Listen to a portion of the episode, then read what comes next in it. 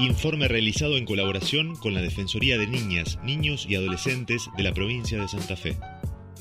Una característica de los noviazgos violentos es la violencia capaz que no física, sino también simbólica. Yo creo que algunos comentarios que están de más, que te hacen sentir mal. Por ejemplo, la manipulación. Por ejemplo, a mí una vez me pasó que me invitaron a la casa y me dijeron sos una cabona, por ejemplo, por no ir. No te deja salir porque te revisan los mensajes, porque quieres saber dónde estás, detrás de un discurso de no, yo me preocupo por vos. Si una persona es violenta, va a seguir siendo violenta. Y desde un principio con pequeñas cosas se nota. Con miradas, con después son comentarios. Un ejemplo también sería la insistencia verbal, la presión para tener relaciones sexuales. Por ejemplo, al, al principio te empiezan a decir de que no, no me cae bien que te juntes con esta persona, no me gusta, para mí no es bueno, te aíslan de todo. Eso creo que es un ejemplo de una relación violenta.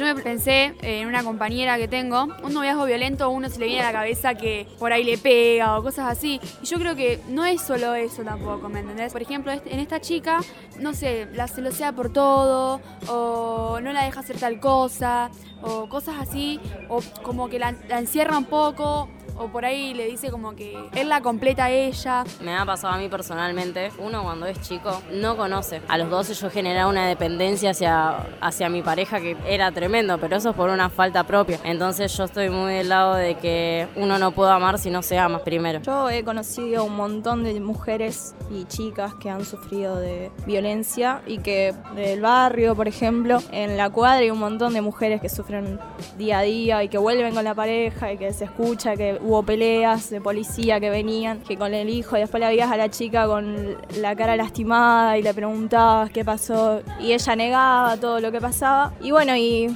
siempre pasa eso de que la víctima eh, dice, no, ya está, ya no vuelvo con esto, eh, yo sé que me hace mal.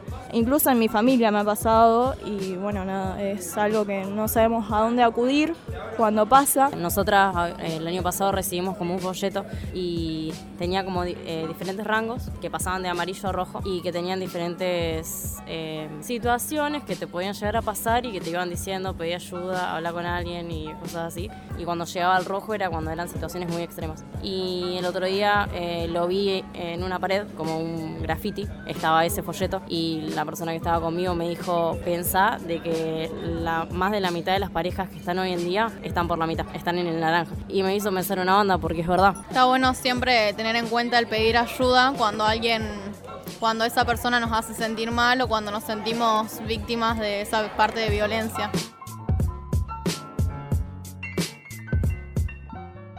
Si tu pareja Controla cómo gastas tu dinero. te obliga a peinarte, vestirte o maquillarte a su gusto, Critica y desconfía de tus amigos o amigas. coquetea con otras mujeres aún estando vos presente, Es un noviazgo violento.